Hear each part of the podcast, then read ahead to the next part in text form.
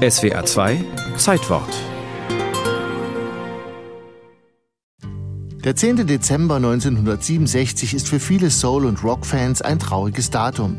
Denn der erst 26 Jahre alte Sänger Otis Redding kommt bei einem Flugzeugabsturz ums Leben.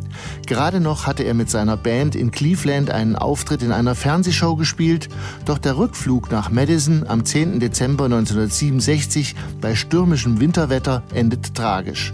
Beim Anflug verfehlt der Pilot zuerst die Landebahn, weil er zu hoch war.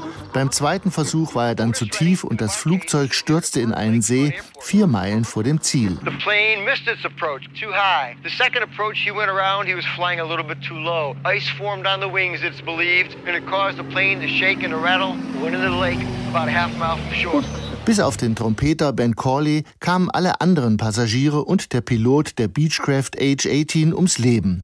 Die Familie von Otis Redding und die Stax Crew und die Fans waren geschockt. Auch Steve Cropper verlor seinen besten Freund. Steve Cropper, der Gitarrist und Produzent des in Memphis beheimateten Soul-Label Stax Records, hatte fünf Jahre zuvor im Oktober 1962 das Ausnahmetalent von Otis Redding erkannt.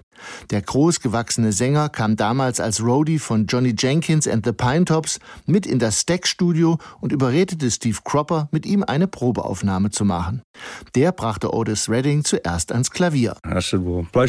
Ich sagte, okay, spiele etwas. Und er sagte, ich spiele kein Piano, nur Gitarre. Als ich ihm die Gitarre geben wollte, sagte er, kannst du mir ein paar Gospel-Akkorde spielen? Er meinte sechs Achteltriolen. Und ich fragte, so? Das war ein B-Dur. Und er sagte, ja. Und dann fing er an zu singen. Und das war's. Ich hatte eine Gänsehaut. Und ich sagte, stopp, bleib hier und bewege dich nicht. Sofort nimmt Steve Cropper mit der Stax Houseband Otis Reddings erste Single auf. Und die wird gleich zum Hit. These arms are mine.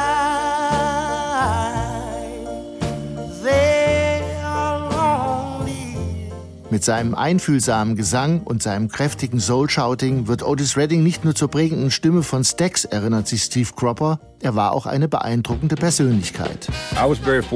Ich war sehr jung und sehr glücklich, dass ich das damals erleben durfte. Er war eine historische Person und ich vergleiche solche Leute gerne mit einem Lichtball. Es ist, als ob ein Licht angeht, das alle Leute drumherum erstrahlen lässt. Wenn Otis in einen Raum kam, drehte sich jeder nach ihm um.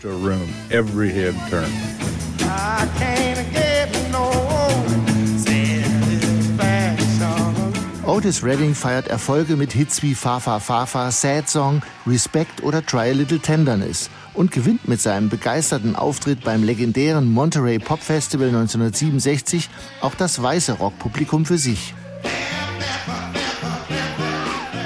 Mit Steve Cropper arbeitet Otis Redding zuletzt in Memphis an seiner neuen Single Sitting on the Dock of the Bay. Die wird posthum zum US Nummer 1 Hit und verkauft sich weltweit über 4 Millionen Mal. Co-Autor Steve Cropper ist sich sicher, dass Otis Reddings entspannter Popklassiker über den Sinn des Lebens mit seiner besonderen Stimmung auch heute noch viele Menschen auf ganz eigene Weise berührt. There's a message in there that just pretty much hits everybody. Just to make this dock my home. Now I'm just gonna sit at the dock of a bay, watching the tide roll away. Ooh, I'm sitting on the dock of a bay, wasting time.